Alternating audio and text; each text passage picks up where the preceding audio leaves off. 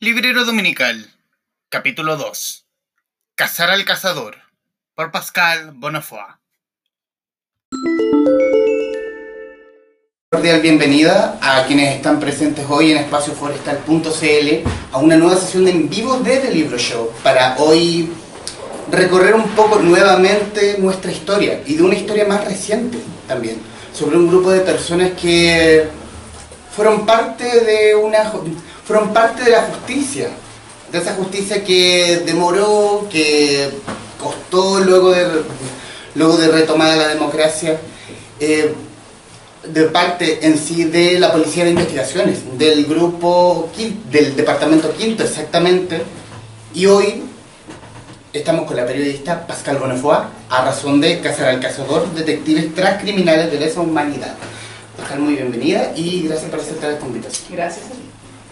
Para quienes no nos conocen y para quienes nos están viendo a través del canal de YouTube y a través de nuestra fanpage, quiero solamente tirar los laureles de, de la autora, de quien, de quien nos honra con su presencia acá. Pascal Bonafó es periodista de la Universidad de Santiago y magíster en estudios internacionales de la Universidad de Chile. Ha trabajado tanto para medios internacionales como chilenos tales como Global Post, The Washington Post, La Nación Domingo, El Periodista, El Mostrador y el programa Contacto de Canal 13. Autora de Terrorismo, Terrorismo de Estadio, Prisioneros de Guerra en un campo de deportes, en 2005, que obtuvo el Premio de Escrituras de Memoria de la Memoria del Consejo Nacional del Libro, 2006. Actualmente es asistente corresponsal para la oficina regional del diario The New York Times y docente de la Escuela de Periodismo de la Universidad de Chile. Ahora sí. Vamos a comenzar y, y tengo curiosidad, curiosidad en el fondo, ir a la idea. ¿Cómo se construye un libro así? ¿Cómo se gesta un libro así? Eh, ¿La elección del tema? o La elección del tema. ¿Cómo, cómo quisiste en algún momento, esta historia no está contada? ¿Cómo? ¿O Claro. se te sugiere? ¿Cómo, cómo nace? Claro, fue una sugerencia de una académica, pero en realidad ya venía pensándolo hace un buen tiempo, eh, el tema de los detectives que investigan causas de derechos humanos actualmente, porque son muy, muy jóvenes. Entonces quería ver cómo lo hacían, qué sentían, eh, cómo se trabajaba con el, el pasado y además abarcando toda la rueda de la justicia, pero al final me quedé con los orígenes de los años 90, como el origen de la actual Brigada de Derechos Humanos de la PDI, que a todo esto hoy día cumple años, y, porque oficialmente se creó en el 2007, pero todo lo que tuvo que pasar del 91 para adelante para que se creara esa, esa brigada, un poco lo que cuento acá, eh, son los detectives que un año después de la dictadura ya estaban investigando los crímenes.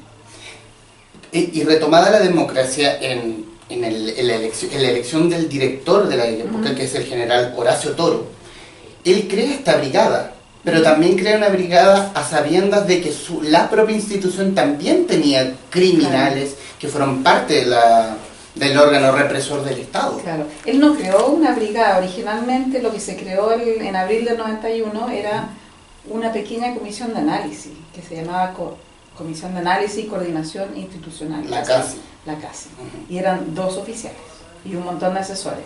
Y ellos tenían que, en el fondo, analizar todos los informes policiales que venían de distintas partes del país respecto de investigaciones en derechos humanos que ya estaban en curso, que ya se estaban reabriendo a propósito de los antecedentes aportados por la Comisión Redding. Entonces era como analizar eso, a ver si los policías estaban siendo eh, rigurosos, eh, coordinar las acciones. Entonces era como principalmente de análisis que rápidamente se tornó en una unidad más operativa, siempre alojada dentro del Departamento Quinto de, de la PDI.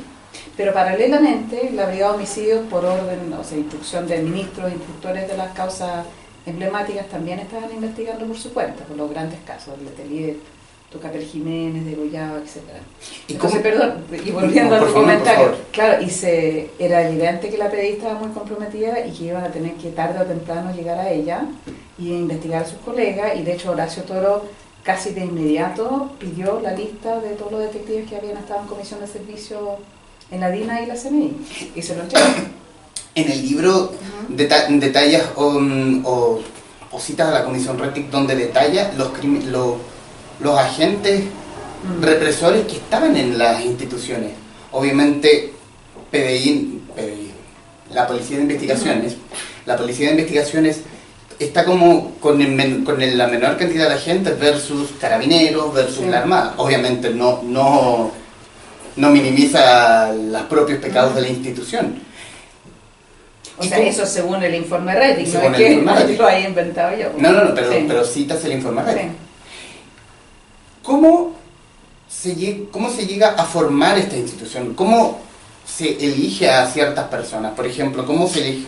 Para ¿Cómo se llegó, unidad. claro, ¿cómo se llegó a Luis Enríquez?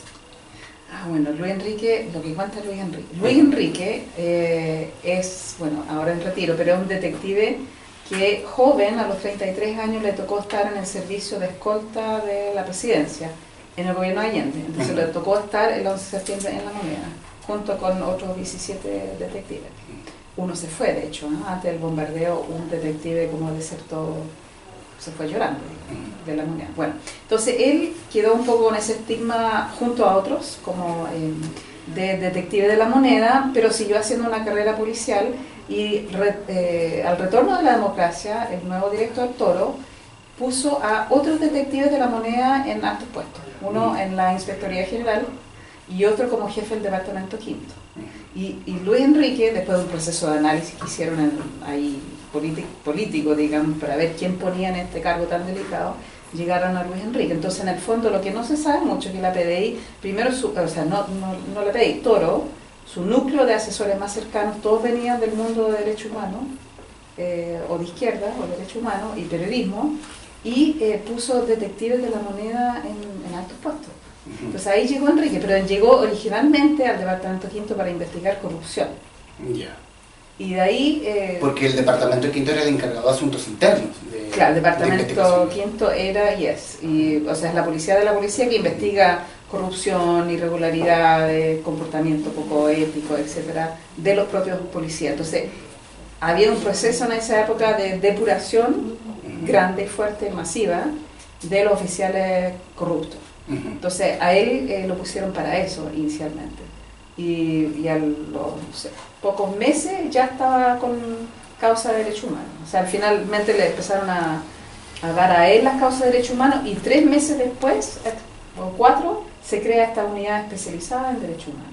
Quiero citar un, un extracto del libro que precisamente donde habla de Luis Enríquez. El 11 de septiembre de 1973, Luis Enríquez llegó a La Moneda junto a otros integrantes de la escolta antes de las 8 de la mañana, convencido de que ese día, a sus 26 años, iba a morir. En total fueron 18 los policías de la sección presidencial que acudieron a cumplir con su deber. Con el golpe ya en marcha, desde el Palacio de Gobierno, el inspector Seoane, Juan Seoane, llamó al entonces director general de la PICH, Alfredo Ionean Muñoz, profesor de historia y militante socialista. Director, estoy en mi puesto de trabajo. Hasta el momento han llegado 18 funcionarios. Espero instrucciones, dijo. Ustedes permanezcan al lado del presidente y protéjanlo. Eh, solamente quería citar eso, pero volver a Horacio Toro.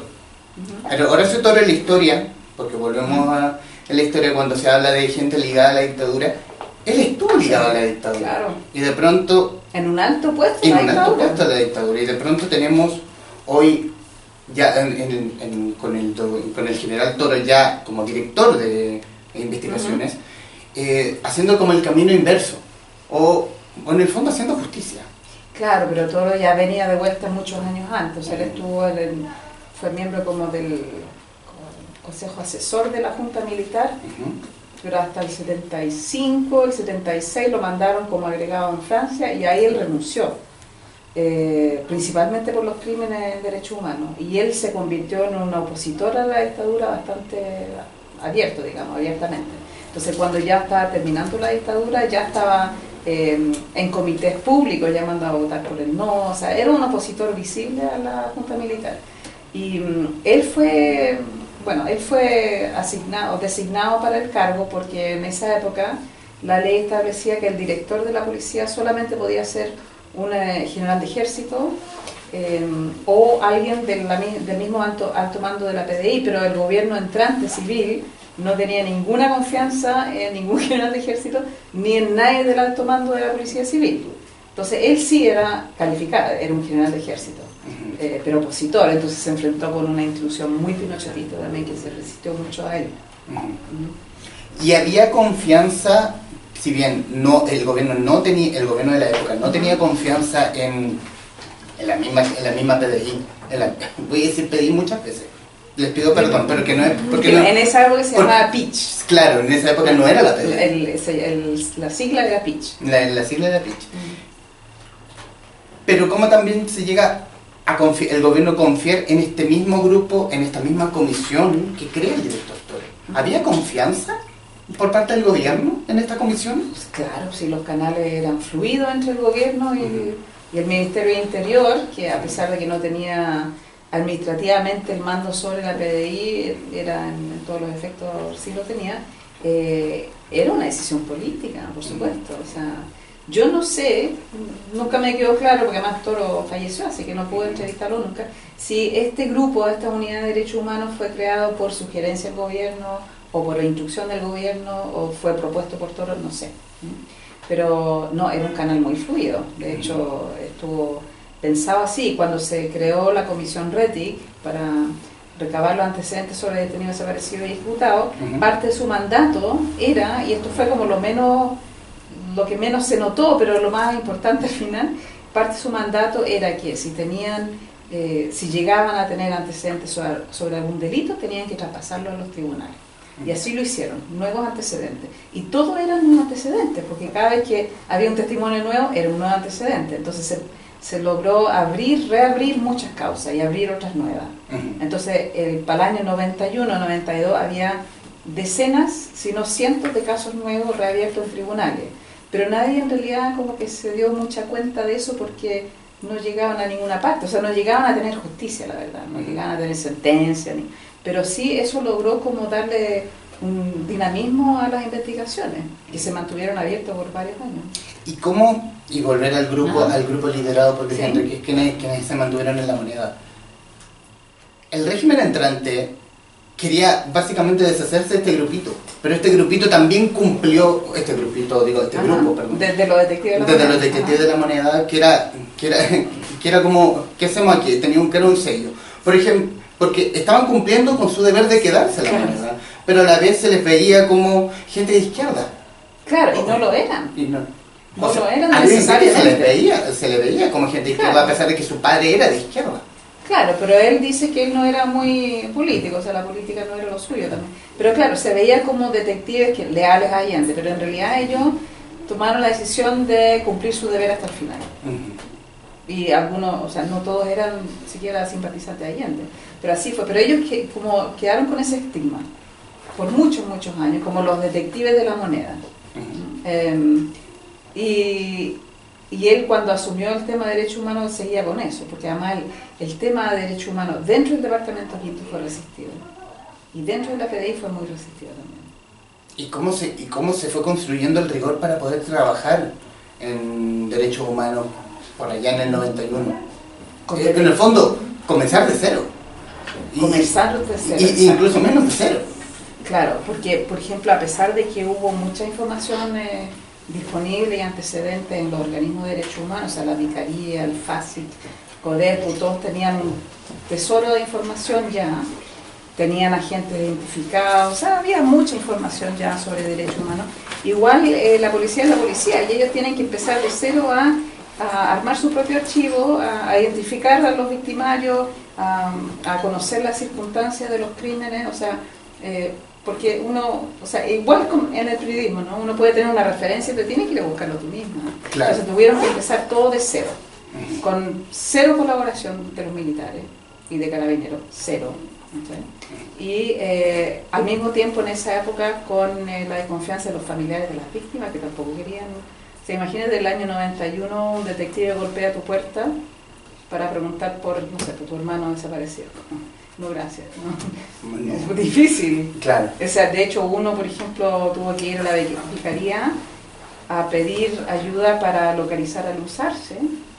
Y así como era la primera vez que entraba a la vicaría y lo hicieron sentarse un montón de horas. Después, en ese lapso, después se dio cuenta que, o sea, les contaron después que llamaron a la dirección de la PDI para, para ver quién es este detective joven que está preguntando por antecedentes. Así que fue como un- una época bien que después, ahora es muy normal, ¿no? Esa relación entre familiares de víctimas y detectives que investigan las causas, en esa época era extraño, Claro, por decirlo menos. claro. Eh, obviamente dejarle en claro a quienes están en la sala que esto no, no, que no sea necesariamente una conversación de dos.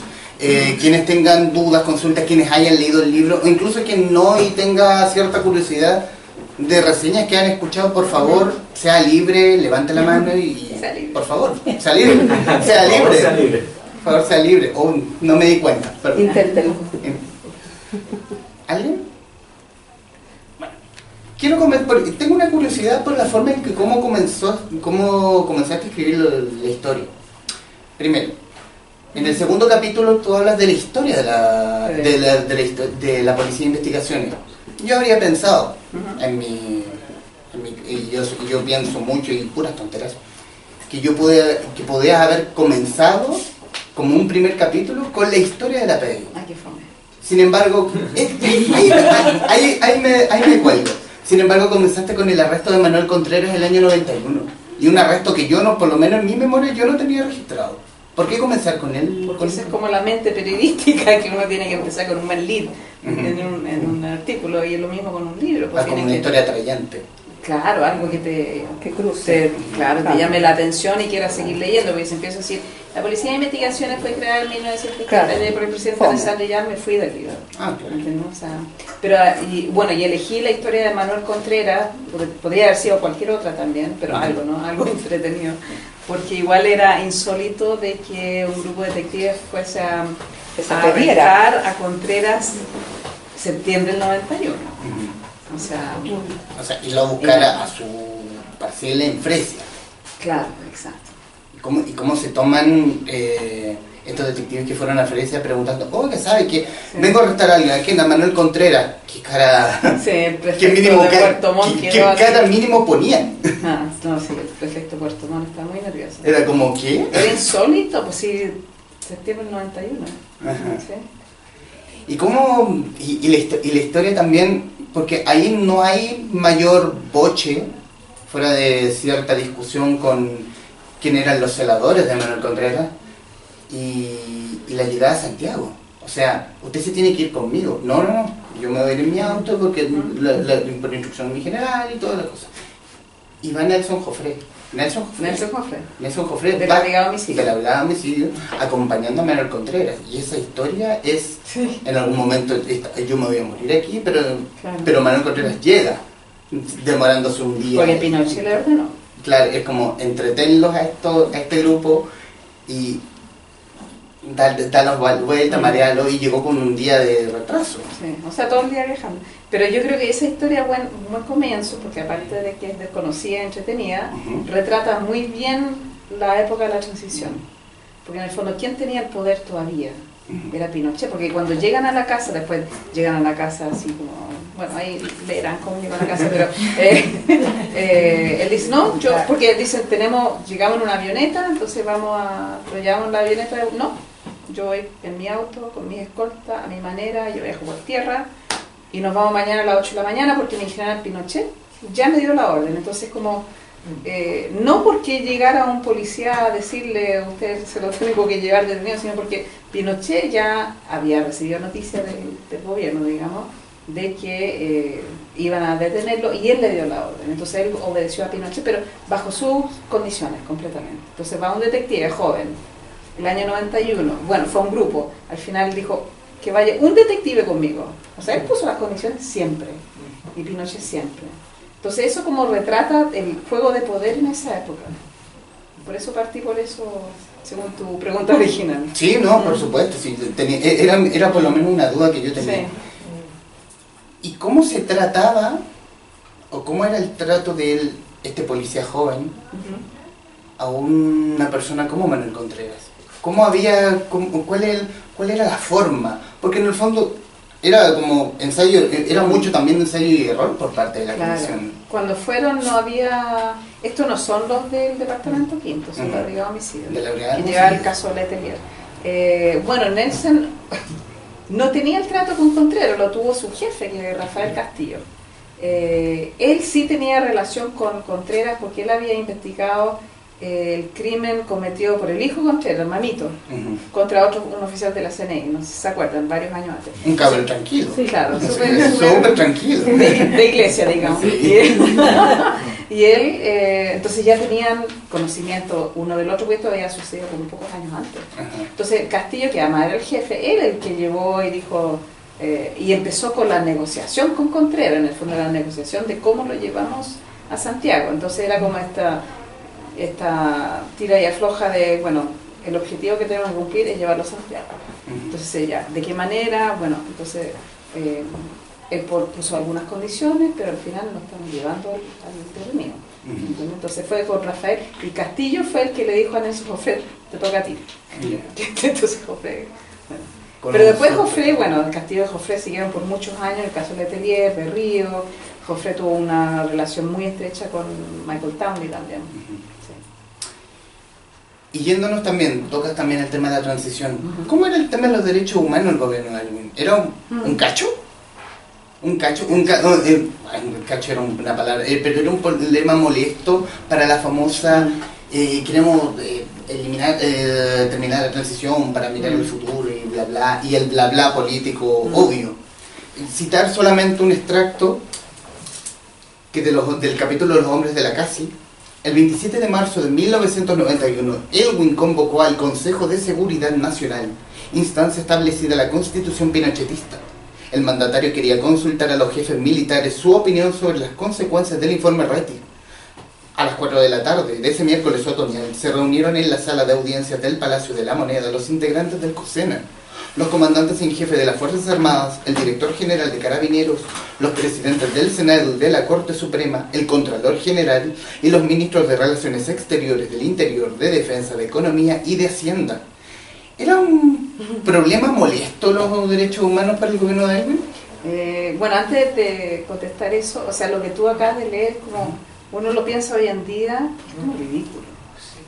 Sea, todas esas autoridades discutiendo los resultados de un informe no corresponde, ¿no? Pero en esa época era de lo más normal, o sea, era la institucionalidad dejada por, por la dictadura. Entonces, bueno, aparte de ese paréntesis, eh, es, es una pregunta como súper potente que se puede contestar de muchas maneras distintas, pero no, no era una molestia, era un- no era un estorbo, era un problema. Muchas veces cuando se habla de derechos humanos es como el problema de derechos humanos o el tema de derechos humanos. ¿no? Rara vez se hablaba de los crímenes de derechos humanos, ¿me entiendes? O sea, Claro. como pensando en el concepto de siempre de referirse como un tema, un problema, una cosa por resolver. Siempre fue como un- una especie de, de moneda de cambio, de negociación para otras cosas, porque el gobierno Elwin además necesitaba ejercer o lograr tener el control civil sobre la Fuerza Armada, que no tenía para nada. Entonces, de a poquitito intentaban reformas que no se aprobaban. Además, eh, no tenía ningún control sobre, no así como la PDI, que tenía control sobre el alto mando, porque es designado por él, pero no tenía ningún control sobre la Fuerza Armada de Carabineros, pero también quería como reformar el Poder Judicial, ¿me entiendes? Y necesitaba los votos del Congreso de la derecha. Y además, recuerdan, en esa época había senadores designados de la Fuerza Armada. Entonces, todo fue eh, en esa época, uno dice hoy, hoy en día, o sea, en esa época yo me acuerdo, me acuerdo bien, de que uno decía, el gobierno no hace nada. No hace nada, no le interesa, no hace nada. Eh, en realidad se hizo más de lo que uno normalmente piensa, pero además uno lo pone en perspectiva como de todas esas limitaciones y esos como pequeños avances y retrocesos mayores, eh, negociada permanente con la derecha, con las Fuerzas Armadas, o sea, todo era en función de una negociada, de una manera de avanzar milímetro a milímetro, eh, de imponerse el control civil sobre los militares o consolidar el sistema democrático, que hoy en día uno lo puede tomar muy, eh, o sea, hay gente que dice que esto no es un sistema democrático, pero bueno, no es lo que había en el 89. Pero era Eh, más bien una forma, un, o el cuidado de cómo trato al general Pinochet, este Claro. grupo que recién, eh, eh, este grupo, este grupo que tenía poder absoluto y que hoy quizás no lo tiene tanto.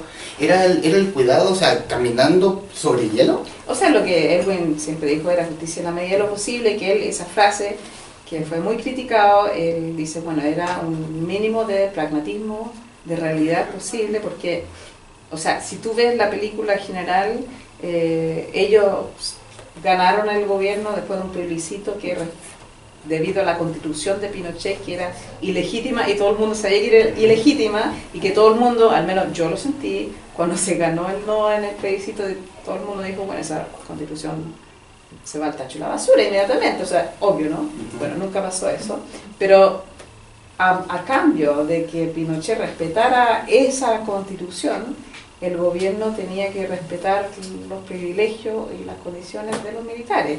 Y, en- y entre ellos era una cierta autonomía también de las Fuerzas Armadas en esa época. ¿entiendes? Entonces tenía que respetar la legislación vigente, ley de amnistía. ¿entiendes? Que además no era el rol del gobierno respetarla, sino de la Corte Suprema, la Corte de Apelaciones, que seguían aplicándola todo el tiempo. Entonces estaba como entre... Nunca se rehizo todo. O sea, esa fue la estrategia, esa fue la decisión política de salir de la dictadura. Entonces, si esa es la decisión, fueron coherentes con esa decisión. Que no es que uno esté de acuerdo o no de acuerdo, pero así fue la decisión. Entonces fue como coherente con eso. ¿Alguien quisiera decir algo? Por favor. Una cosa, yo no soy chilena, pero he vivido muchos años acá. Pero le puedo decir que yo he empezado este libro hace ocho días y ha sido casi un problema matrimonial porque no lo suelto. Estoy en la página 364 y estas cosas que uno vivía llegando de esta transición, que bueno, por mi edad, uno veía que, bueno, ¿qué pasa? ¿Están haciendo algo? No, ya de nuevo, en fin, la gente se acuerda a veces. Y eso ahora entiendo, porque hay un trabajo tremendo que ustedes han visto que está en las notas. Yo soy historiadora, entonces voy al final, pero no, no molesta, ¿verdad? Y entonces uno ve, está el, el archivo de la propia, lo que se volvió a ser la quinta, ¿no? El archivo de la propia brigada. Eh, el archivo Elwin que se eh, De depositó Elwin el archivo, la es una cosa muy novedosa. Eh, las entrevistas, entrevistas a los que se portaron mal, pero obviamente a los héroes anónimos de esta historia. Es realmente, es, es mejor que un- una novela policíaca porque a la vez es un pedazo de historia que yo creo que es una gran cosa que ha hecho Pascal. Entonces yo... Es mi fan. Pero además quiero decir que Anne es la académica que yo menciono en el prefacio como la que me inspiró a hacer este tema. Ah, O sea, qué gusto. Pero yo no la contraté para venir aquí a Esto no está arreglado. Eso fue espontáneo. Esto, esto no está arreglado esta vez. No. Claro, yo le lancé una cosa así que Sí, sí, era sin conversación, sino sí. que tú te dijiste y por qué no hago este proyecto pero para Claro. mí era como una repartí no una Sí. base No, ni se enteró que yo realmente lo hice en serio. Ah, sí. Sí, no. Muchas gracias. Bueno, ya aclaramos, despejamos todos los conflictos claro claro ¿Alguien más quisiera decir algo? Por favor. Ajá. Pascal, claramente tuviste que hacer un tremendo trabajo de entrevista atrás, sobre todo con, con los inspectores de la PDI y los detectives que al 91 eran jóvenes, digamos. Sí. ¿Cómo reaccionan ellos? Porque finalmente tienen que revisar historia para atrás, no es la más agradable, son experiencias directas, son experiencias de tortura, de muerte y que no son muertes exactamente de las mal tiempo. Ujú. ¿Cómo reaccionaban ellos, digamos? ¿Cómo, cómo, cómo, cómo los impactó física y psicológicamente y cómo lo viste tú al momento de, de, de entrevistar? Bueno, yo los entrevisté, ya habían pasado muchos años, ya estaban como bien curtidos tema.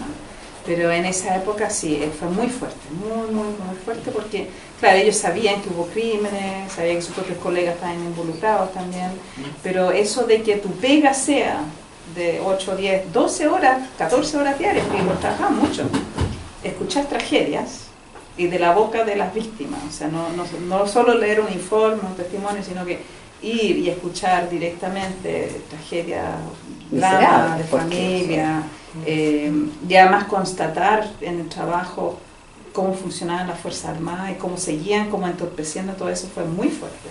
Además muchos de ellos como que en en una suerte como rito de iniciación, no, no de iniciación, pero llegaban a la comisión, a esta briga, a esta unidad, y había que leer el informe RETI completo. Y muchos no habían tenido ninguna relación con el, el mundo de los derechos humanos y de los crímenes, a pesar que, por supuesto, sabían, ¿no? Todos hicieron su carrera policial en dictadura.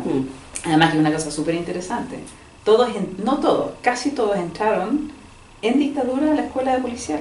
hicieron toda su carrera policial en dictadura. La formación fue en dictadura.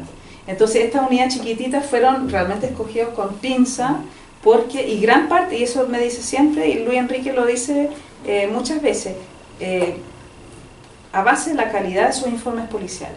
Por eso esta comisión como que reunía todos los informes, porque para ver si lo estaban haciendo bien, qué sé yo, pero además cuando empezaban a detectar que tal o cual detective en realidad hizo un informe eh, muy exhaustivo, entrevistó a todas las personas, buscó más allá, eh, esos detectives empezaban como a, mirarlo y, eventualmente lo incorporaron al departamento quinto. Y lo mismo Luis Enrique, como él estuvo como ocho años en la comisaría de Ñuñoa, él también formó a muchos pupilos, porque cuando uno sale de la escuela policial, eh, tienes un tutor eh, que está contigo, es como tu guía, tu orientador, entonces él formó mucha gente eh, bajo su alero como a su semejanza. Entonces, mucha de esa gente también la llevó al departamento quinto, por toda base de la confianza.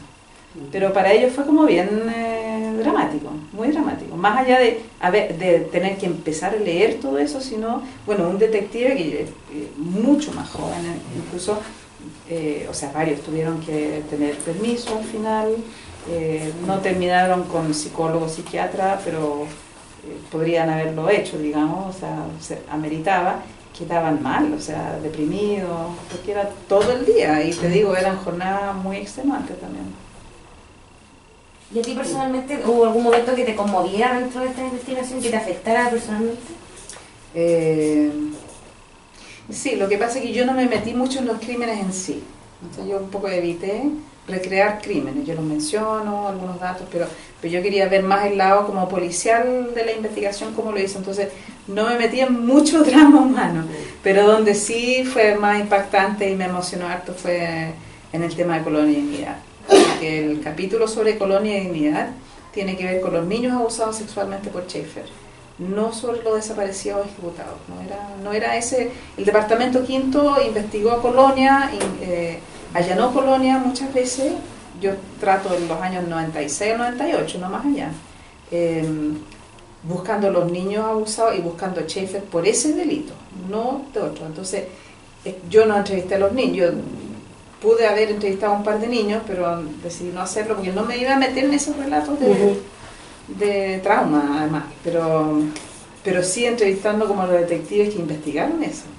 Y para ellos fue tremendo, tremendo, tremendo. Porque estamos hablando de niños, más niños eh, frente a una organización paramilitar de alta tecnología y, y extraño. O sea, Colonia fue, era un monstruo. Entonces eso me conmovió harto y una de las detectives, como la única mujer, hablamos antes, como la única mujer que aparece en el libro, eh, ella era especialista en delitos sexuales de menores y ella fue incorporada al, equipo del Departamento Quinto por su experiencia del delito.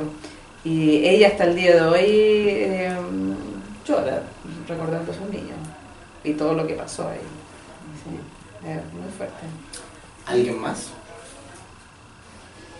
Quiero eh, introducirme también porque como esta comisión también tuvo la misión de investigar a sus propios pares y, en uno de los capítulos uno de sus propios pares es el asumido director de carrera Nelson Mary. y, y cito, muy complicado El episodio que le pesaría para siempre a Mary comenzó luego de que el entonces jefe de investigaciones en Linares, el comisario Ricardo Hernández Cáceres, lo designara, lo designara como enlace entre la Policía Civil y la Escuela de Artillería del Ejército. Por orden del jefe de zona en estado de sitio, el mismo 11 de septiembre, Hernández debía mandar a dos detectives agregados al regimiento de Linares. Seleccionó a Nelson Mary y al inspector Héctor Torres Guajardo ¿Cómo se lo tomó Nelson Mary? Porque si bien no se metió en la investigación, que es una investigación que estaba llevando el mismo Enríquez, pero, pero también estaba muy molesto con la misma. Sí, es un tema muy delicado y complejo. Nelson Mary, bueno, fue director 11 años de la PDI y él eh, siguió un poco la línea de Toro y en realidad pueden tener muchas visiones distintas sobre Mary, pero él realmente modernizó la PDI además y, le puso mucho recursos y mucho empeño en este tema de derechos humanos. Y además Mary, eh, o sea, según él me cuenta, ¿no? igual su familia era como de izquierda y él en su juventud también lo fue. Pero bueno, él, eh, a él le tocó ir de agregado a, a Linares y él, eh, bueno, es una larga historia que además salió mucho en la prensa, con toda una controversia, pero él fue investigado como en dos tiempos, en dos, y, y en los 90, que fue cuando se empezó a investigar los, los crímenes de Linares, los detectives, incluyendo Luis Enrique y otros más, tuvieron que investigarlo a él. Eh, él no declaró ante la policía porque dijo esto se puede prestar para malentendido porque si yo declaro ante mis propios subordinados van a pensar que está todo cocinado, entonces él declaró ante la- el juez solamente. Eh, todos los detectives que entrevisté, que lo investigaron en los 90 y también de nuevo en los años 2000, eh, todos, incluso muchos que son muy críticos de él, eh, dicen que no tenía pasta de torturador, o sea, no, eh, y que él no, no entorpeció la investigación, para nada. Él, bueno, un detective dice como que él quería leer todas las declaraciones, y él quería leer todo el expediente, pero dijo que ponía una cara de espanto, pero nunca me dijo nada, o sea, no, no entorpeció para nada. Eh, él fue, es una historia como bien larga, ¿no? Pero él eh, lo cuestionaron por dos, dos casos específicos, uno de una eh, mujer que él fue, a ver, era una de las dos detenidas que a él lo mandaron desde Linares a Santiago a traer de vuelta a Linares, y la mujer a quien él tenía que arrestar sobrevivió, qué sé yo, y la otra desapareció. Eh, Entonces él fue parte como de ese, del convoy en realidad que llegó de Linares a arrestarla, a llevarla, pero cuando ella desapareció, él ya estaba fuera del regimiento, de hecho. Pero bueno, ese caso. Y el otro es cuando en 2003 una expresa política lo acusó de abuso sexual O de la alegría. o de la alegría. Eso fue el 2003, yo lo trato en el epílogo, eh, porque no puedo, o sea, yo llego hasta el 98 en el libro, pero no puedo hacerme la loca con ese tipo de, de tema, Claro. digamos, y, eh, y eso que además llevó a su renuncia eh, de la de dirección de la PDI, y eso también terminó en la justicia y fue absuelto. Ujú. Entonces fue investigado por ambas cosas, por, por ambos delitos, y en ambos casos quedó absuelto. Quiero, vamos, voy a hacer, voy a dar vuelta a la página solamente y e irnos al capítulo a la casa del guatón Romo Ya. y citar un diálogo. Señor Romo, usted está ahora oficialmente detenido. Le dio la bienvenida al inspector José Luis Cavión. Se habían conocido en Brasil, pero Cavión había regresado antes. Durante ese estadio en Sao Paulo, conversaron muchas veces. El ex torturador lo llamaba Gavión. ¿Cómo se cocinó la casa de Osvaldo Romo? Bueno, esa fue la gran eh, prueba de fuego de Porque fue una la gran, porque fue una gran odisea. Sí, cuando yo empecé a entrevistar a los detectives de esa época, estoy hablando de los detectives de los principios de los 90, todos se referían como a, la captura de Romo, que fue el gran caso, porque ahí es cuando pasaron de ser una mera comisión de análisis a un grupo operativo, y se probaron así. Y además estaban investigando eso justo en la transición entre Toro, que también, larga historia, pero también tuvo que renunciar, y la llegada de Meri a la dirección. Y Meri se la jugó con eso. Ujú. Bueno, entonces ellos eh, ya tenían antecedente que Osvaldo Romo estaba fuera del país, pero tuvo, tuvieron que ver dónde, entonces empezaron como a buscar a todos los familiares, larga historia, un largo capítulo, pero finalmente descubrieron, bueno, algunos familiares y descubrieron además que él y su familia habían salido con X nombres falsos, porque fueron todo el equipo del, del- de la CASI, que eran tres, eh, todo el equipo, Claro. se fue a meter al archivo de la Cancillería a ver todos los registros consulares, a ver si había algún romo yendo a Brasil. O Ya tenían, parece, indicios del apellido falso que usaba, que era Enrique. Además, Luis Enrique estaba muy molesto porque dijo, ¿cómo se lo ocurre usar mi apellido? pero bueno, entonces lo descubrieron no es mi así. primo, ¿no? Claro, y después fueron a Brasil, pero en realidad ese tipo de operación lo tiene que, o sea, detener a, a alguien lo tenía que hacer la pol- policía brasileña. Finalmente lo detuvieron, no lo expulsaron de inmediato, hubo mu- negociación a nivel presidencial incluso para que expulsaran a Romo, mientras tanto, o sea, lo querían juzgar por uso de, de identidad falsa, documentos falsos, todo un drama, fue un drama todo eso, que duró muchos meses, eh, y finalmente caído el gobierno de Color de Melo, porque entre medio de todo esto Estaba, Brasil o sea, tenía cae todo, claro, cae todo, asume, me pasan un montón de cuestiones y entre medio revuelta generalizada, cae el presidente de Brasil que prometía expulsar a Romo y chuta, ya tenemos un nuevo presidente que a la semana lo expulsó al tiro. Eh, y eso fue como la gran, eh, el punto de inicio de la, como de la casi más operativa, ¿entiendes? Pero no llegó a, después se fusionó con el Departamento Quinto de, de- de Asuntos Internos, pero por muchos años ni siquiera los mismos oficiales, como los otros en general de la PDI, sabían que, o sea, reconocían a este grupo, no sabían que existía siquiera, algunos, ¿no? Ujú. Los jefes sí, pero no los otros. Y, y con eso se anotaron el primer gran poroto y ahí en el fondo demostraron al gobierno y a la propia dirección de que iban en serio. Y se les dio hartos recursos para eso. ¿Y cómo, mm, cómo, se toma, cómo se toma una captura, por ejemplo, el mismo Romo? Eh, él estaba ya, ya había pasado el tiempo y en el fondo como ya si le pillan da lo mismo. O, o, o en, o en el fondo se sintieron tan abandonados por su propia jefatura que decir, ya no pierdo nada con denunciar a este, grupo a este, a este grupo. ¿Romo? Romo, Ah, Romo, que- en, Romo en especial. No, porque Romo era un desquiciado, o sea, el tipo tenía como un delirio de grandeza, entonces él era fanfarrón. o sea, Era peligroso hasta para ellos. Claro, era, por eso lo sacaron, lo sacaron en 75, no lo sacaron por la democracia. sacaron. Porque era peligroso, porque era desequilibrado, entonces él entre, tenía esa cosa rara como de lealtad, pero también como que de, quería, era muy arrogante y quería como mostrar las cosas que había hecho, ¿me entiendes? Entonces él como que, claro, identifica al, a toda la rana mayor de la DINA, identifica un montón de cuestiones, él niega violaciones y muertes, pero, pero, Pero no tortura, por ejemplo. Pero tampoco tuvo mucho cuidado al hacer estas mismas torturas. Lo hacía cara descubierta como, mírame la cara. Claro, como, ¿qué? claro, y después iba a la casa de los familiares. Por eso el tipo era peligroso, porque, o sea, cuando empezaron ya algunos jueces a mediados de los 70 Ajá. a buscarlo, el tipo era un peligro público, entonces lo sacaron a Brasil. Y ahí quedó, bueno, con identidad falsa, toda la familia, los hijos que siguen viviendo ahí a propósito. Y algunos, porque yo busqué uno por Facebook, siguen usando la, los mismos apellidos falsos que, con que entraron. Ya. Al menos una hija que encontré, que es igual a él, igual. Bueno, pero eso, los hijos no tienen la culpa de lo que No, hacen los no, padres. Y además los hijos no tenían la más mínima Que idea. por ella. Sí, claro. No, pero, no, pero los hijos no tenían la más mínima idea porque se fueron de Brasil chicos. Bueno, y eh, hicieron su vida ahí, eh, con eh, incluso el Romo, que era nada, digamos, se hizo como experto en seguridad industrial, era un asesor, después un asesor como municipal, después un asesor al alcalde de, de izquierda, de, de- no me acuerdo qué... Un camaleón. ¿Ah? Un camaleón.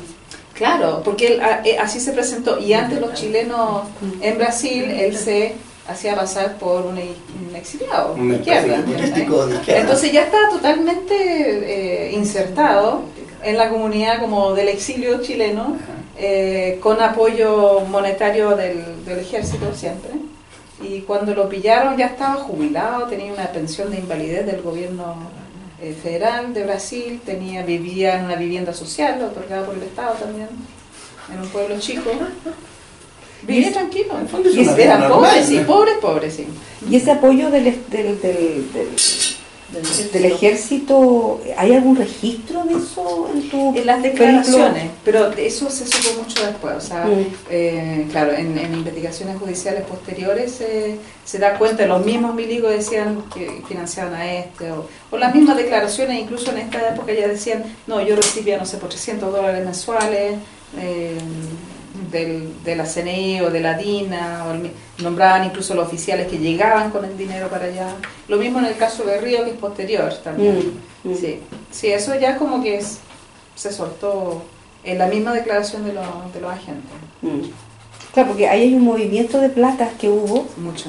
mucho movimiento de plata, y con bonos, con licencias médicas, Sí. con un, un registro como quien lo hace ahora en una oficina, Sí, digamos. de hecho Romo tenía el sueldo de Madeco porque después de, porque él empezó a, a denunciar al tiro, en- entonces él ya era como soplón de la PDI, previo al golpe incluso.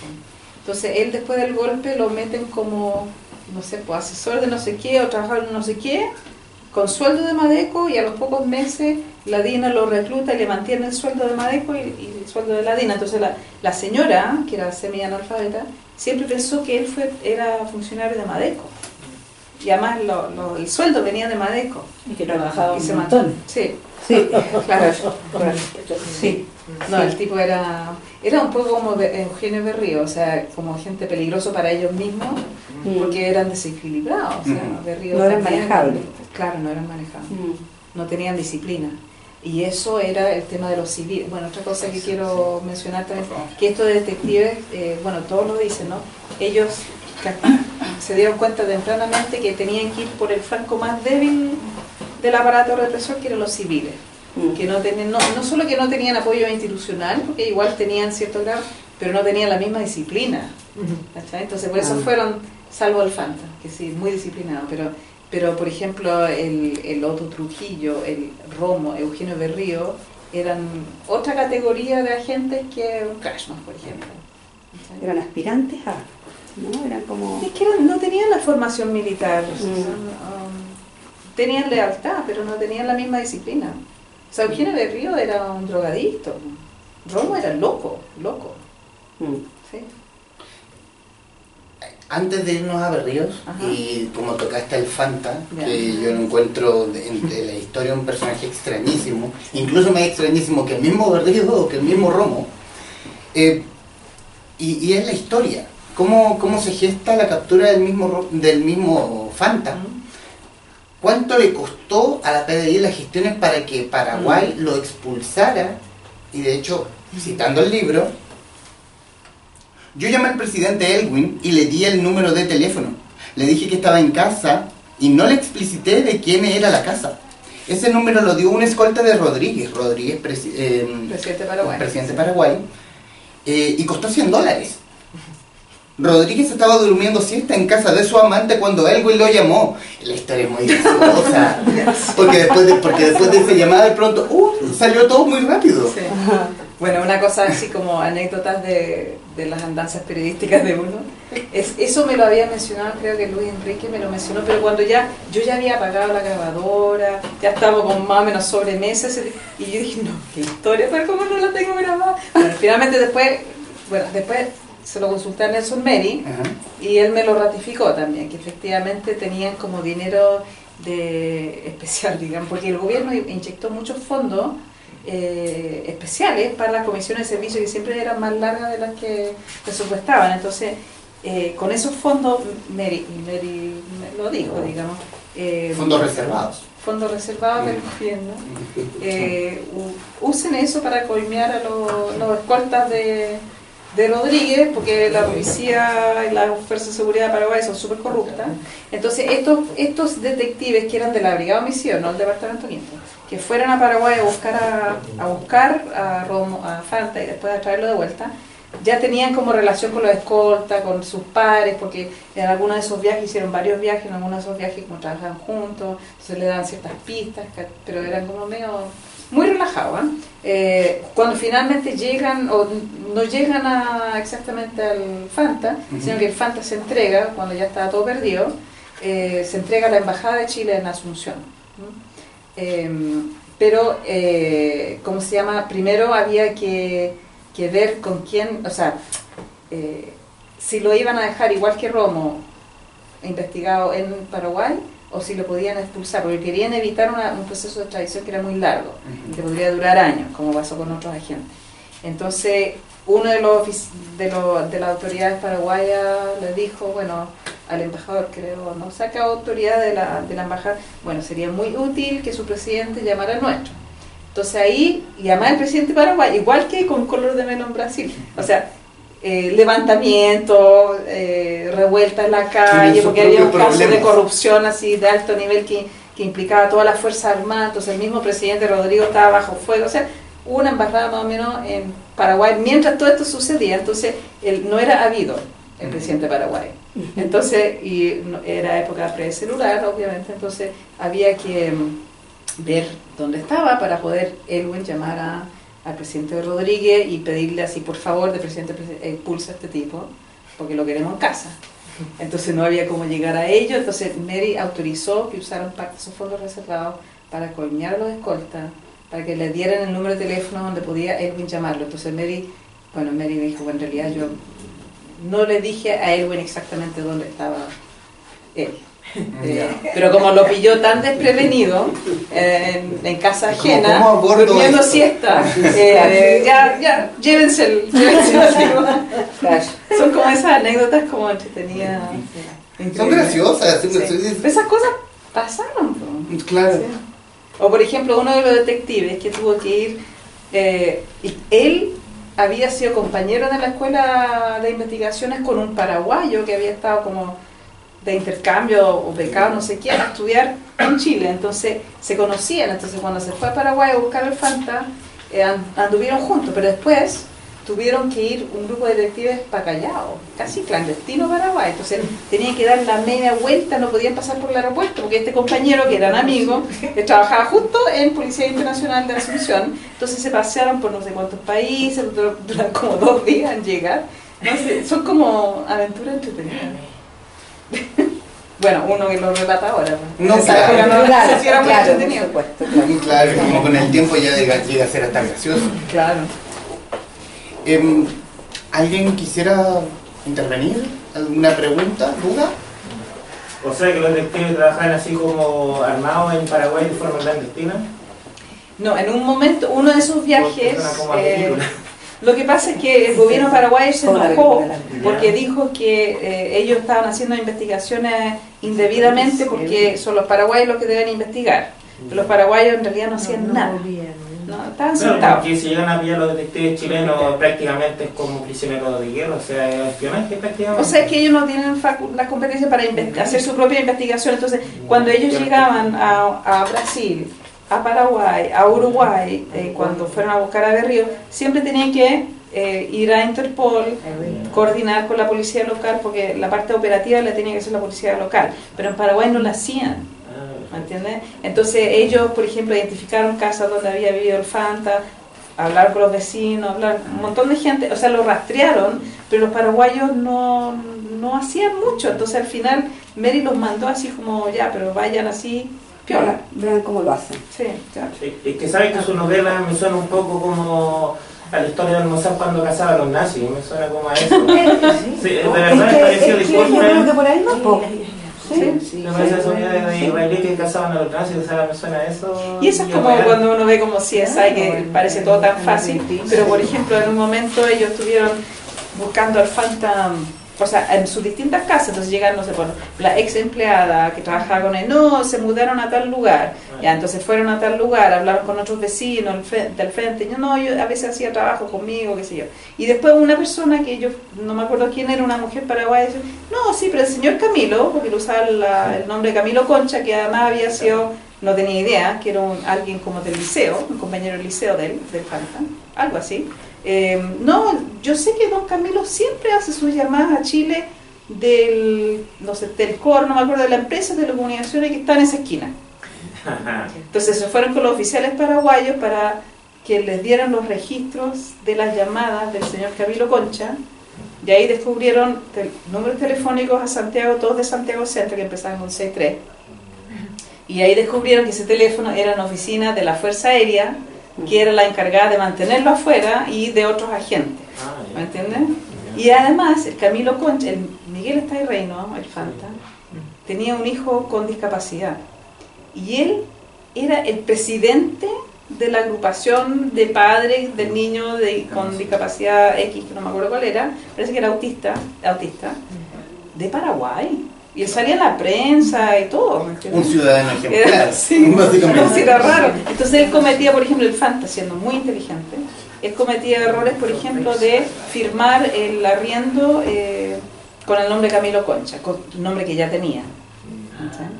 Y ahí empezaron a pillarlo. Yo creo que pensó que nunca iban a pillar y serían muy inteligentes sobre el resto. ¿no? Yo creo que Bueno, lo fue, porque él eh, inmediatamente cuando fueron a hablar con la esposa, que la esposa trabajaba en un regimiento militar además, fueron a hablar con él, inmediatamente él fue alertado y se fue, se fue cerca de la frontera con, en Foz de Iguazú, cerca de ahí, eh, pero bueno, seguía contacto con la familia, pero él, él fue alertado de inmediato, pero cuando empezó a caer toda la estructura de protección en Santiago, este general de la Fuerza Aérea, que además la PDI abrió, arrendó una oficina al lado de esa oficina para sapear quienes entraban y todo, intervinieron en esos teléfonos, cuando toda esa estructura iba a caer, alguien le dijo al Fanta, estás perdido. Y fue el abogado Jorge Balmaceda, conocido abogado de, de- de agentes, digamos, represores, a Paraguay y en el fondo con la instrucción de que hay que entregarse ahora. Y él se entregó. Entonces lo- los detectives nunca lo fueron a arrestar, nunca llegaron a arrestarlo, sino que él anunció, o sea, Jorge Balmaceda avisó al, al, al jefe de la Brigada de Homicidio en Santiago o al gobierno, no, no me queda claro, que el Fanta se iba a entregar y se entregó a la embajada. Sí. Y se entregó a la embajada. ¿Alguien más? Samuel fue en salida de Devia, estaba haciendo su servicio militar obligatorio en Calama cuando se desató el golpe de Estado. Por esos días estaba castigado en Toconao, cortando piedras volcánicas. Había pedido un par de días de permiso, pero en vez de eso, dejó a la casa de su familia en Quilicura, Santiago, y se instaló para quedarse. No quería volver, pero su familia lo convenció de regresar al regimiento. Llevó dulces y comida. Los conscriptos pasaban mucha hambre. En la historia también fue en salida, es parte de, de esta escuela que se formó en Tejas Verdes. Pero también fue parte del organismo represor, más no, fue- pero fue testigo, más no participó, no tenía las manos en la masa cuando Era conscripto. era un conscripto más. ¿Cómo, cómo llega, cómo, cómo se, cómo llega el dato, cómo llega investigaciones al dato de Samuel fue en salida? Porque él, después de una larga peripecia, termina en. eh, porque él, bueno, desertó de conscripto, lo metieron a la DINA medio engañado, o sea, engañado, y después desertó y terminó después de una larga travesía en Alemania. Y él había estado en Colonia de Unidad, él había eh, tenido que acompañar a otro oficial para entregar a un prisionero en Colonia. Entonces, bueno, él cuando desertó, eh, en algún momento en Alemania se encontró con un grupo de Amnistía Internacional, que tenía chilenos también, y estaban haciendo una manifestación sobre Colonia, dignidad. Y se acercó y le dijo, no, yo estaba en Colonia, qué sé yo, entonces pensaron que era preso político. No, yo fui a dejar un preso político. Bueno, y ahí, bueno, tuve, tuve que ganarse la confianza además.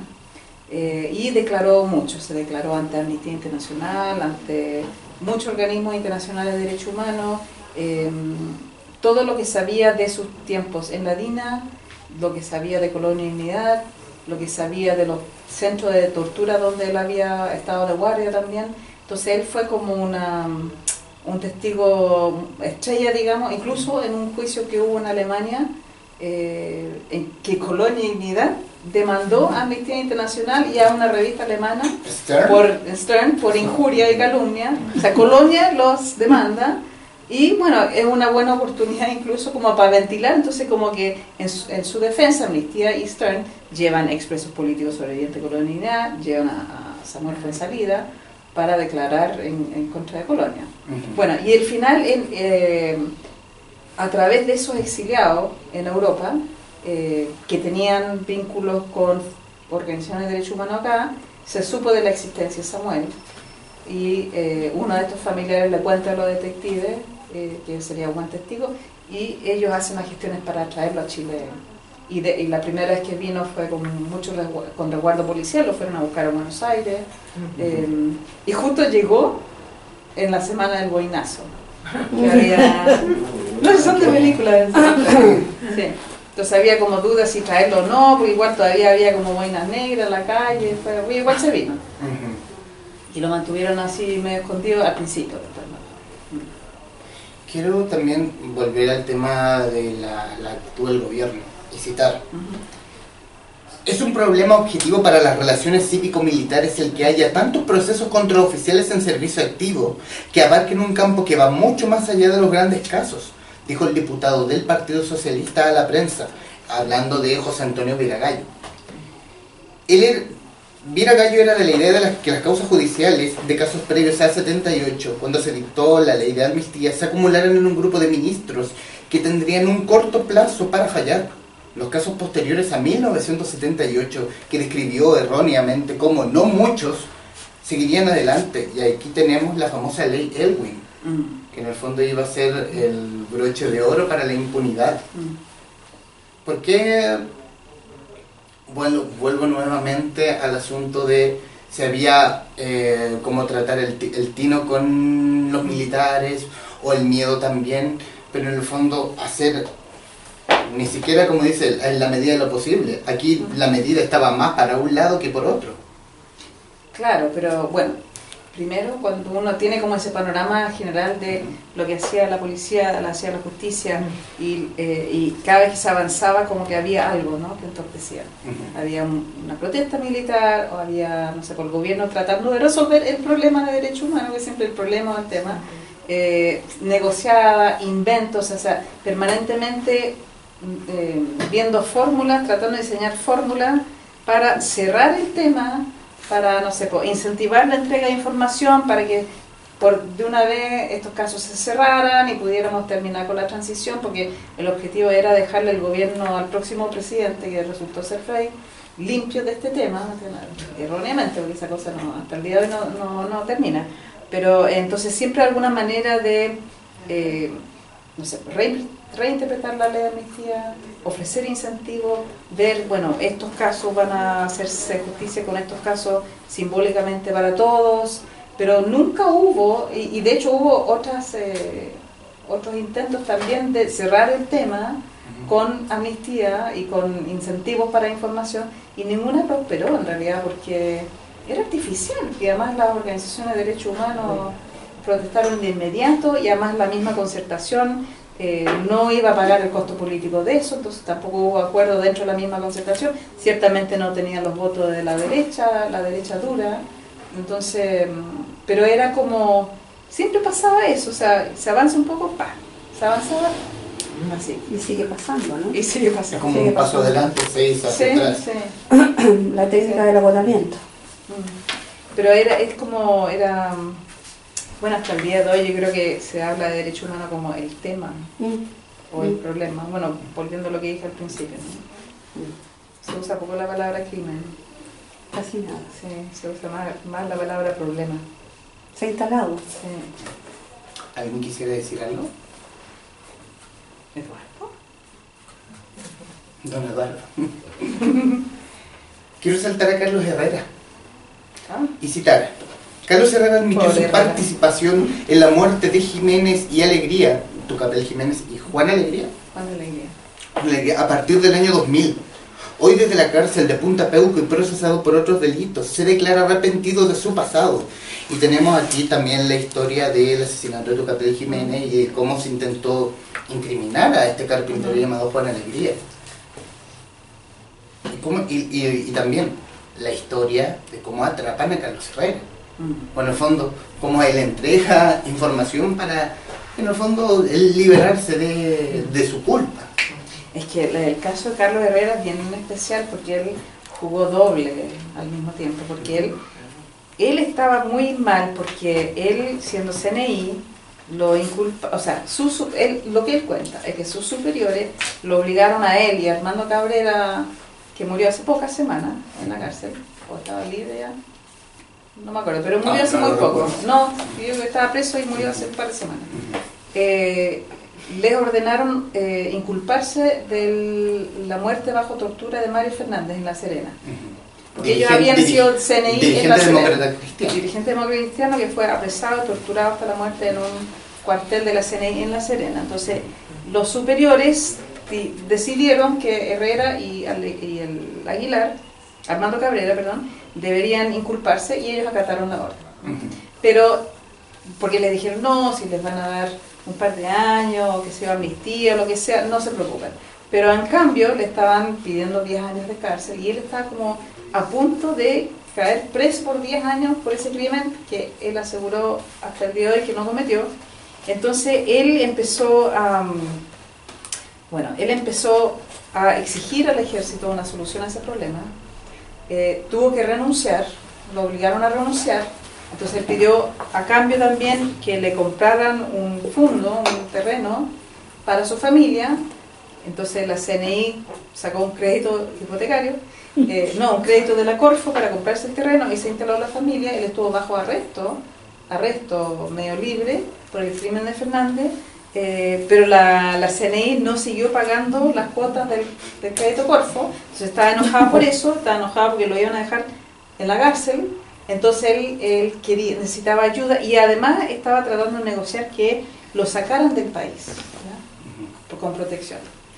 Pero como él acudía a todos los directores de inteligencia y no lo pescaban, o le decían, sí, te vamos a sacar, te vamos a dar 10 mil dólares que nunca le dieron, o vamos a hacer esto o lo otro que tampoco nunca hicieron, y él veía como que se veía como acorralada, él empezó a tratar de eh, pedir ayuda o negociar con los abogados querellantes de Tucapel Jiménez, el caso Tucapel y Juan Alegría, y se reunió con el abogado Jorge Mario Saavedra varias veces en Santiago y en Buenos Aires, cuando efectivamente la DINE lo saca a Buenos Aires, sigue reuniéndose con el abogado querellante, porque él decía, por favor, ayúdeme con lo de Fernández, de alguna manera, y yo le entrego información sobre Jiménez, Tucapel Jiménez. Pero en, en realidad, y la PDI sabía perfectamente que esto sucedía, ¿me entiendes? O sea, el Toro siempre estuvo ahí sabiendo de estas reuniones, y en la cuarta reunión, cuando Carlos Herrera ya estaba fuera de eh, Chile, y siempre con el temor de que lo sacan para protegerlo o en algún momento lo pueden matar, porque siempre, porque la DINE, estoy me enredada la historia, pero la DINE sabía que Herrera estaba haciendo esto, además. Entonces se metió en un gran lío y al final la PDI decidió arrestarlo en Buenos Aires en el cuarto encuentro con los abogados, el abogado querellante del caso Tucapel Jiménez, antes que se perdiera en la clandestinidad. Y ahí lo arrestan. Y ese sí fue un caso que estuvo en un proceso de extradición bien largo, como dos o tres años, algo así. Sí. Entonces él jugó con fuego, él jugó, él estaba dema- eh, exigiendo cosas a la DINE y al mismo tiempo tratando de negociar información eh, con los querellantes, digamos. el fondo me salvo por uno u otro lado y Sí, no me sí. voy solo. O sea, él quería salvarse porque él dijo, yo fui de lo más disciplinado, yo ejecuté todas las órdenes, no tiene ningún remordimiento. O sea, él, yo hice esto porque era lo correcto que había que hacer, pero me dejaron votado. Él está enojado. Debe estar todavía porque sigue preso. Claro, sí, claro. Si nos estás viendo, saludos. Claro. No era correcto. No, claro. Em, quiero también, nuevamente, pasar nuevamente por un brochazo y a la historia de Eugenio Berríos. Y le voy a decir por qué. Uno tiene, bajo cierta lógica, eh, conocer la historia de Eugenio Berríos. Pero también aquella historia que por lo menos en mi ignorancia yo no conocía. Bueno, sabía que era loco, que era bueno para la jarana, eh, drogadicto, alcohólico, pero no que tuviera pero no que estuviera ligado con bandas de narcos tanto en Chile como en Perú, o como también, si no lo estaba buscando la policía aquí en Chile, lo estaba buscando la DEA. Y, y, ese- y esa historia está muy clara y es como, bueno, y también es una de las historias donde la PDI lamentablemente no llegó. No alcanzó a, A tomarlo a a tomarlo o salvarlo o arrestarlo. Arrestarlo a tiempo. Arrestarlo a tiempo. O al menos salvarlo del, del Salvar final, su vida. Del, del final que tuvo. Mm. ¿Cómo, ¿Cómo se gesta? Obviamente, nuevamente, se gesta la captura o, o el- o la forma de cómo detec- de la forma de detectar dónde estaba Eugenio Berríos. Inicialmente, bueno, lo estaban buscando, para los que no conocen, Eugenio Berrío era un civil químico de la DINA, que trabajó con Michael Townley en los 70, etc. Ya, y él estaba siendo buscado por el caso Letelier, y ya no era habido, lo habían sacado ya del país y se instaló, lo instalaron en Uruguay. Carlos Herrera, que lo sac- estaban sacando a Carlos Herrera, pero primero por favor ayúdenos a instalar a este so- señor en Uruguay. Entonces Este arrendaron, claro, arrendaron un departamento, qué sé yo, la DINE puso un montón de plata, pagó por adelantado incluso. Bueno, y em, pero se supo de, de su presencia en Uruguay de manera bastante indirecta en que un, em, a ver, el asesor de prensa de la embajada de chilena en Uruguay, Emilio Rojas, periodista, eh, cultural y de prensa, Amigo de José Miguel Varas. era amigo de José Miguel Varas. Entonces José Miguel Varas había ido a Uruguay a visitar a su hija que vivía ahí.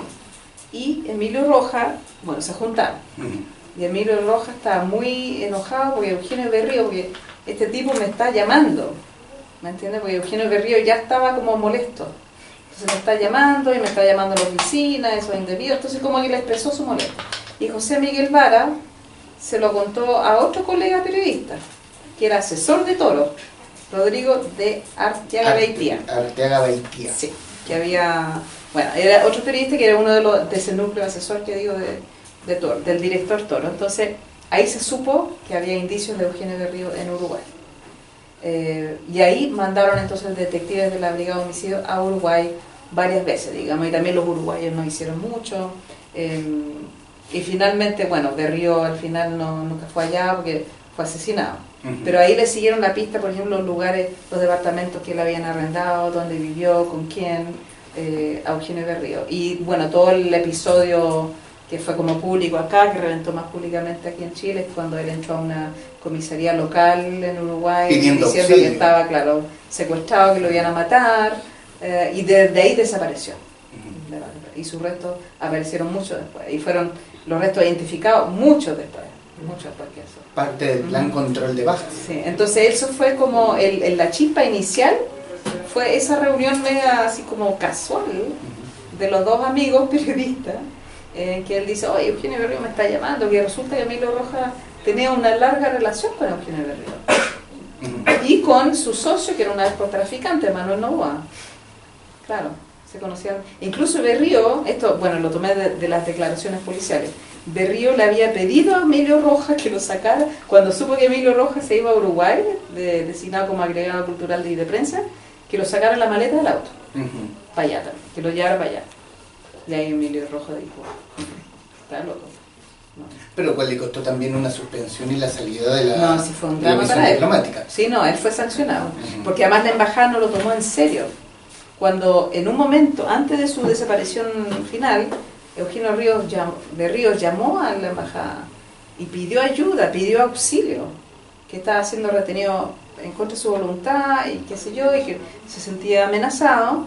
Y la embajada no hizo mucho, porque además parece que el que recibió la llamada no tenía claridad sobre quién era él y mandó un memo a la Cancillería y no sé quién respondió a la Cancillería que tampoco tenía mucha claridad. Entonces decía, no, tienen que ratificar sus dos apellidos.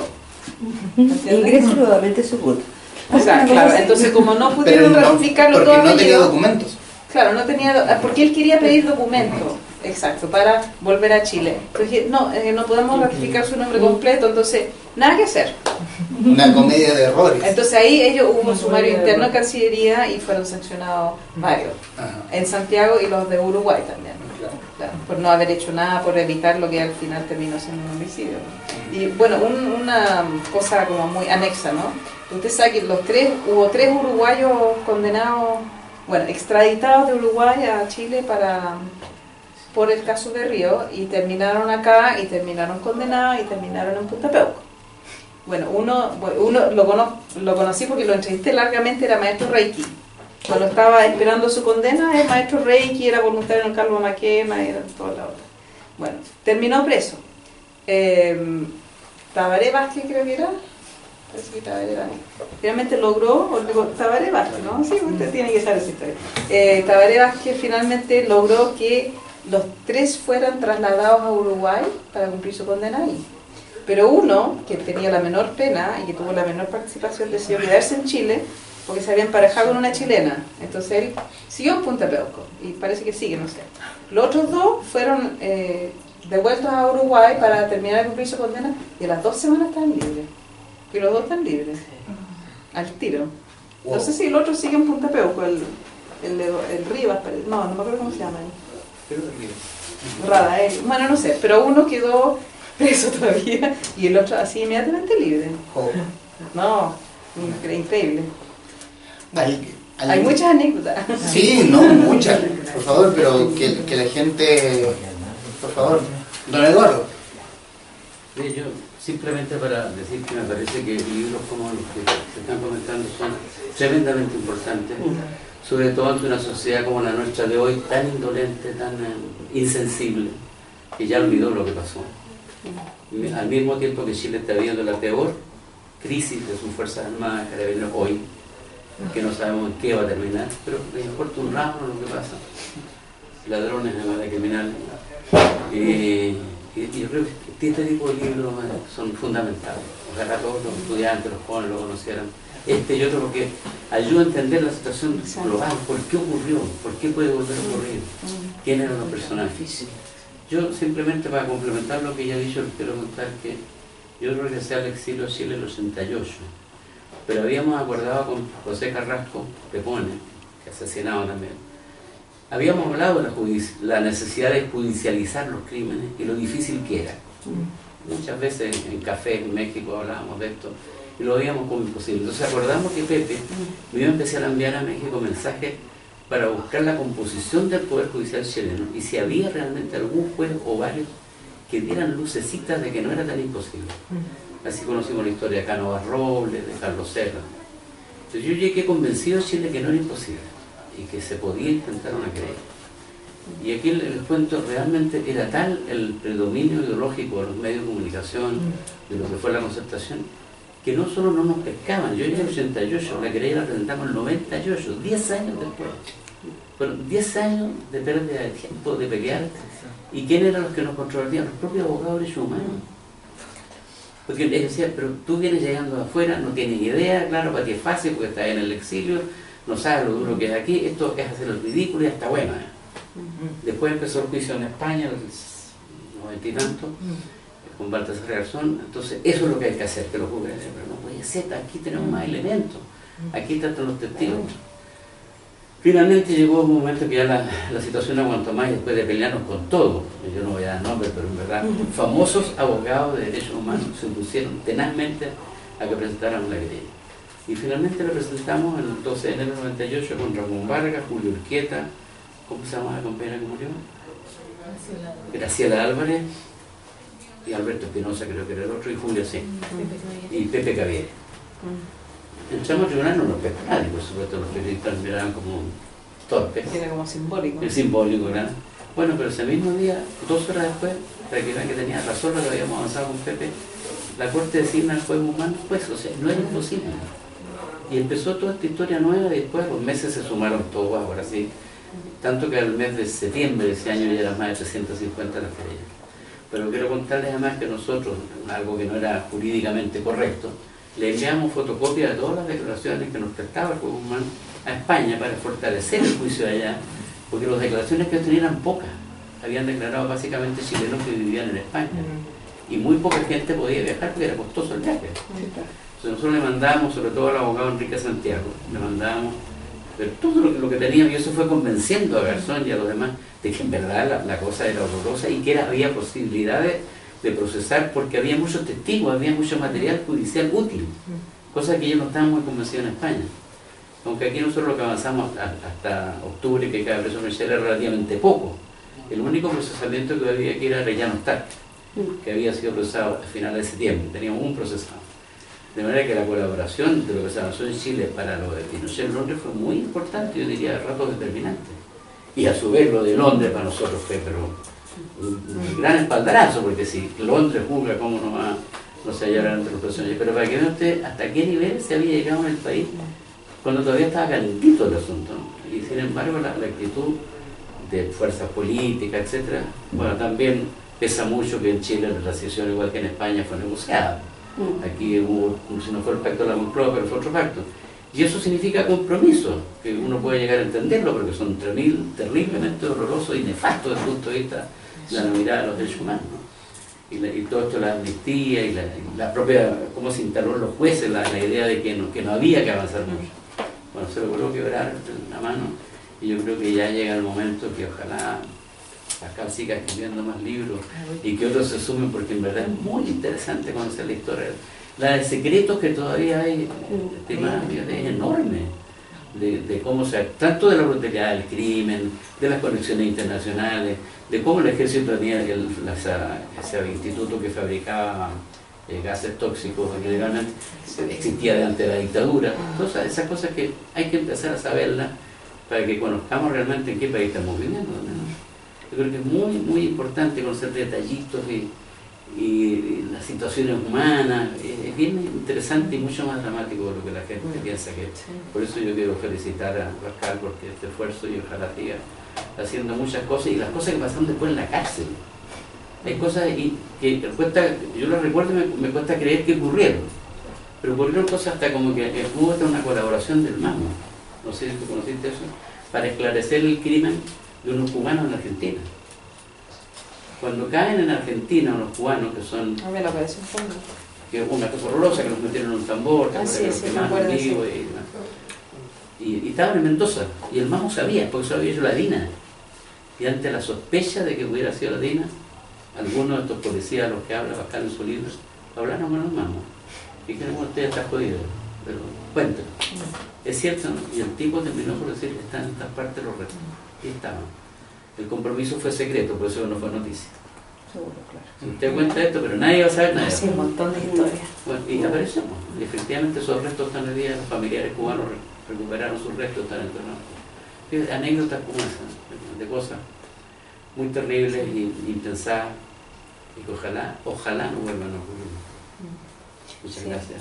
Gracias. Sí. Bueno, yo creo que este libro es como el lado B de la transición, porque es como el lado del, del- no tanto de la justicia, sino como de la investigación policial, que es lo que menos se supo, porque efectivamente no hubo justicia, entonces nadie como que se enteró de que estas cosas pasaban, ¿me entiendes? Entonces, porque en esa época no hubo todavía esa renovación de la Corte Suprema que hubo después, después del 98, entonces todos aplicaron la ley de amnistía, la prescripción, entonces todos estos esfuerzos terminaban en nada.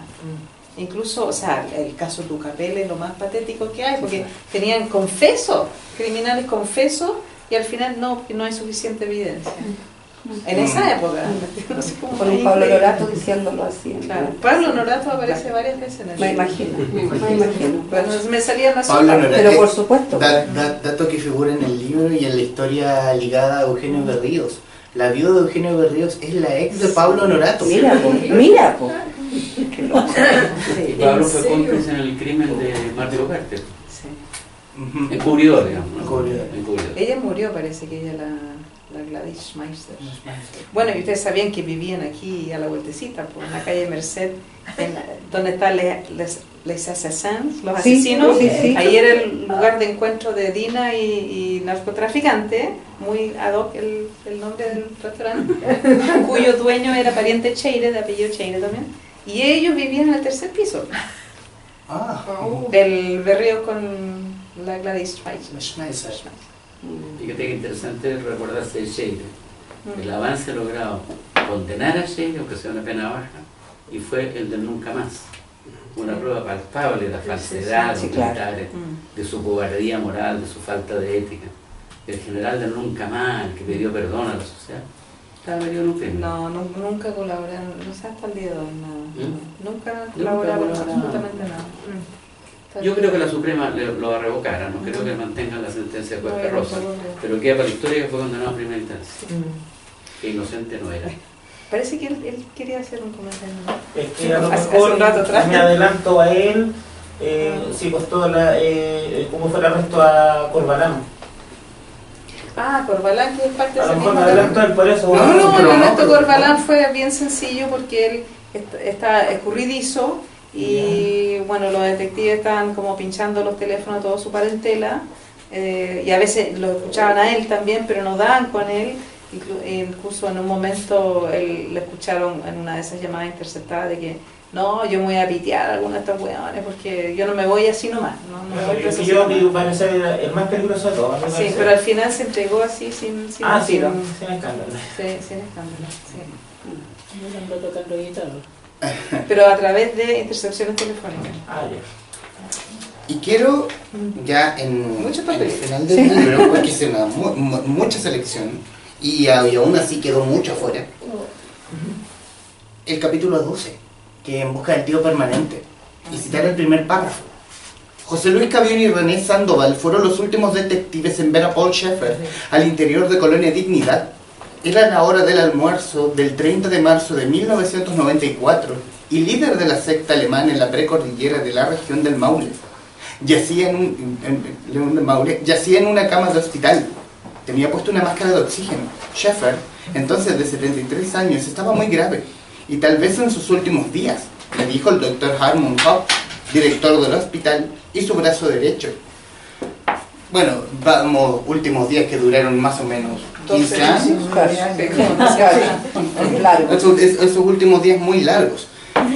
Aquí también tienes la historia, y más que de Schaeffer, de los colonos que vivían en Villa Baviera. Eh, cómo, cómo lo defendieron a muerte para que no, para que la misma, para que este mismo comando de investigaciones no traspasara las vallas, no investigara y en el fondo no llegara al meollo del asunto y de, y de cómo cayó Paul Schaeffer, que cayó por violación de menores, no por, lo, no, por, no por el resto, no por cómplice de dictadura ni nada de eso, por violación de menores. Claro, y en esa época en la que yo relato es hasta el 98. Y él, Schaeffer, eh, bueno, hay dos versiones de cuándo salió efectivamente, yo tiendo a pensar que fue como el agosto del 97, otros dicen como en marzo del 98, pero bueno, él, cuando la segunda camada de detectives empiezan a incursionar en Colonia eh, y encuentran las fichas, las armas, etc., Colonia ya estaba empezando sus descalabros. Pero en esa época estaban recién descubriendo, eh, bueno, conociendo los colonos, porque en realidad no habían realmente entrado. O sea, porque sabían intelectualmente por informe, por testimonio, cómo operaba la colonia, pero Schaeffer estaba ahí. Cuando eh, yo hablo de la segunda oleada de detectives que investigaron Schaeffer, ya no estaba en la colonia. No tenía ese control férreo, pero cuando ellos entraron, eh, o ahí empezaron los primeros allanamientos, qué sé yo, encontraron los bunkers, los 500 sensores en distintas partes, o sea, toda la tecnología que tenían. Eh, estaban ya bajo el control estricto de, de Paul Schaeffer, los, mismos colonos, y ellos obstaculizaron todo. O sea, había una persona que decía como cada apertura de puerta era una operación militar. ¿Entiendes? O sea, incluso avanzar un metro era un drama. Se ponían los colonos, los mismos niños que tenían instrucciones de niños alemanes de tirarse al suelo, obstaculizar el paso. Eh, eran, bueno, le gritaban, no le dejaban pasar las barreras. Eh, fue un obstáculo permanente, o sea, ya no era ir a detener a un agente ladina a su departamento, que ya era algo de detener, digamos, pero era además un predio gigante, que era un mundo desconocido que, que además encontraron tantas cosas increíbles que tú no sabías con qué te podrías encontrar. O sea, no era descabellado pensar en X situación fantasiosa. Nada era fantasioso porque lo estaban viendo ahí, ¿entiendes? Entonces era como, no sé, por rampas, trampas hidráulicas en los caminos, eh, portones que no estaban, o sea, trampas que no estaban un día y al día siguiente sí, vallas, qué sé yo, o llegaba, no sé, por un bus con 60 colonos eh, y eran como soldaditos, ¿no? Y se salían, salían y bloqueaban el camino y no dejaban pasar, eh, no dejaban entrar a, la, a las instalaciones. Entonces era como, era un es de película, es realmente de película. Y la, y la casa que tienen en campo de deportes, que era una verdadera trampa mortal. Sí, sí, bueno, uno la puede ver todavía, ¿no? Está en una esquina en campo de deportes, como a dos cuadras del Estadio Nacional. También allanaron ahí, y el casino que tienen en Bulnes, y en campo de deportes, claro, un detective que entró ahí en uno de los allanamientos dice que es como, se ve como una casona grande, antigua, pero es gigante. Y además tenían, por ejemplo, unas bombas de de ruido instaladas en distintos puntos del patio, tenían trampas abajo, tenían varios subterráneos de esa casa. Eh, y cuando descubrieron todo eso, los colonos que estaban ahí a cargo de esa casa, como no tenían idea de nada. Como, porque los colonos siempre no sabemos, o sea, bueno, pero estos sensores, ¿qué significan? Estos cables, porque encontraron mil cables que se hundían en la tierra, ¿hacia dónde van? Ay, no sabíamos. Ay, no sabíamos de su existencia, nada sabían, nunca. Entonces, como eh, y además, no, que no, no hablamos español. Mm. No hablamos español, no sabemos de nada, solo tenemos instrucciones de no sé qué, nunca habíamos visto estas cosas, nada, nada, nada, nada. Y los niños nunca vistos, nunca estaban los niños a la vista. ¿Cómo se tomó el, las autoridades, o al menos la pedí, la captura misma de Sheffer en Argentina? es un tema delicado. Porque... Porque aquí tuvo que ver Interpol en Argentina y un equipo de contacto. Claro, del Canal 13. De Canal 13. Sí, en ese tema no me metí porque ya está fuera ni... Y es un tema muy complicado porque uno habla con los detectives y dice, bueno, nosotros hicimos todo el, eh, en realidad el trabajo en terreno y de investigación para más o menos descubrir dónde estaba Schaefer, pero el canal se adelantó. Pero ahí hay, yo no me voy a meter en ese tema. Mm. Porque, ahí, porque no sé los detalles también. Está perfecto. Pero, solamente una pregunta. Claro, lo que pasa es que la PDI sí tuvo evidencia de que él podría estar ahí, en Civil Pero creo que no actuó a tiempo. Ya. pero no investigué ese en detalle, porque estaba como fuera de mi No, si- no, no, no figura esta historia en el libro, solamente como, como estábamos mencionando Sí. a Paul Sheffer, eh, Sí. solamente me llegó Sí. como, oye, aquí hubo una cosa. Sí. Lo cual le costó también a Canal 3 un premio Emmy, por lo, Sí. porque fue un hallazgo. Sí, porque ellos hicieron lo que la PDI debería haber hecho antes. ¿Alguien quisiera decir algo?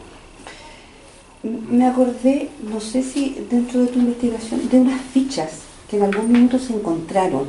De en Colonia Ah, ah, sí, sí, unas fichas con, con muy detalladas por lo demás, de gente... Sí, esa ficha la encontraron años después, como en 2003. Ok. Que el juez Jorge Cepeda la tuvo como bajo, bajo llave un montón de años, montones de años. Se hizo un informe sobre esas fichas y esas fichas ahora fueron entregadas a Londres 38 y al Archivo Nacional. Ahí está. ¿Alguien más quisiera decir algo? Bueno, ya para finalizar, porque vi una mano que me hizo así, que debe ser el librero. eh, darte unos presentes por la gentileza de haber venido a conversar con nosotros y con este grupo de gente de la ya más de una hora conversando en este momento.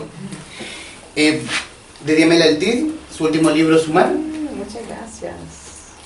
y eh, de parte de mi propio sitio que es del Libro Show, que es una taza con nuestro logo brandeado, por si, tú- por si gustas de, de café, de un tecito. Sí, me gusta mucho el café. Un tecito también te sirve para poder trancar la puerta. Pero ahí, para ahí que puede hacer cada uno. Muchas gracias. Y para finalizar, y, más, y saliéndome solo un poco de este libro, y más hablar con la persona. ¿Qué hay en el futuro de Pascal Bonnefoy? ¿Hay una nueva investigación? ¿O- Ay, sí, pero es como estoy en etapa posparto. Entonces, déjame Nada. descansar un ratito. Nada que nos pudiera decir en estos momentos, una pastillita. No, no, no, lo estoy pensando, de hecho. Ya.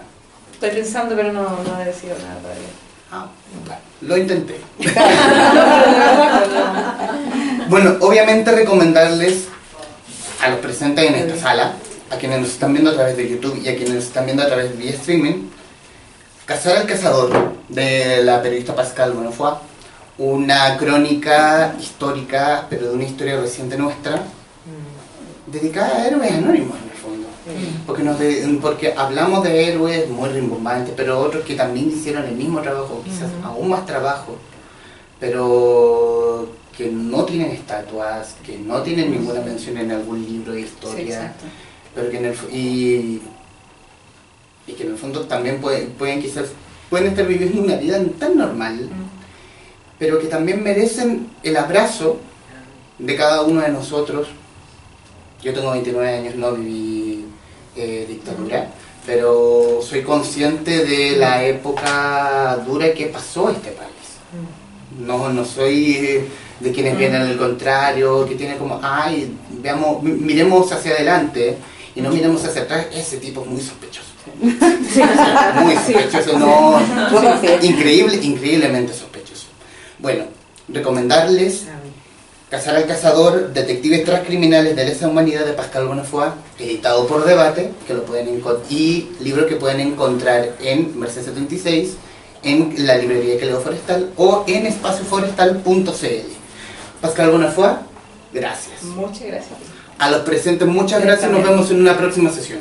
Muchas gracias.